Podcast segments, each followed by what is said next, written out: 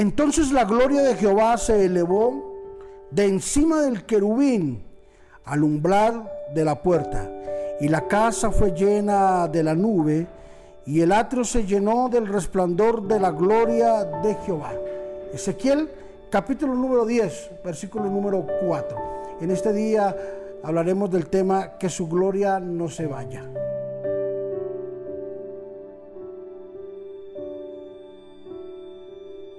La gloria de Dios es una de las esperanzas más grandes. Cuando el pueblo de Dios salió de Egipto, una de las promesas que Dios les dijo fue, mi gloria estará con ustedes. Y se presentó el Chequiná, la nube de Jehová. De día era una nube, ¿verdad? Y en la noche era una columna de fuego. De día era aire acondicionado y de noche era calefacción. Siempre la bendición de Dios se estaba manifestando que siempre iba a estar con ellos, fuera donde fuera. Vayas donde vayas, la gloria de Dios siempre va a estar con nosotros. El pueblo de Dios pasaba por una de las crisis más grandes. No estaba adorando imágenes, ya lo había entendido, pero sí hacía pictogramas para poder elevar la, la comunicación con Dios.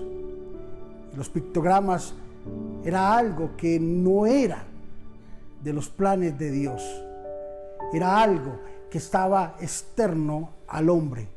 Por eso, cuando se trata de buscar cuñas se trata de buscar cosas para no alejarnos de Dios, caemos en las trampas tan espantosas que tiene el enemigo.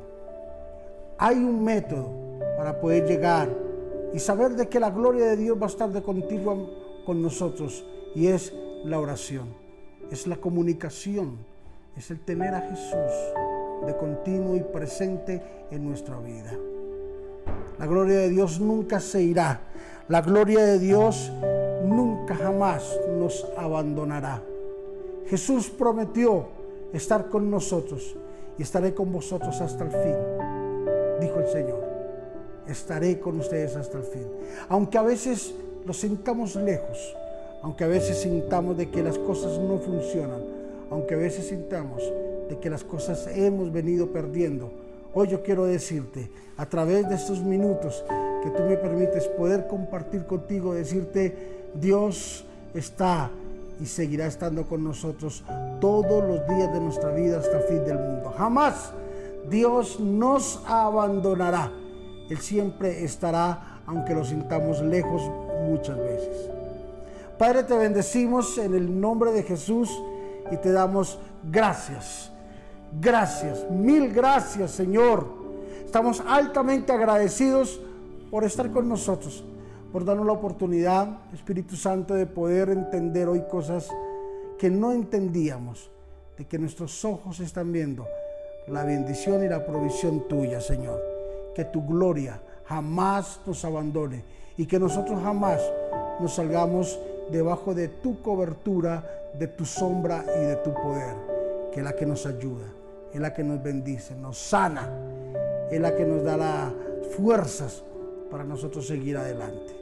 Bendice a todos mis hermanos que me están escuchando en este día, Señor, y nos están viendo ahí donde quiera que estén, en el país donde sea, en el lugar donde sea, nos están escuchando, Señor. Bendícelos de una forma sobrenatural.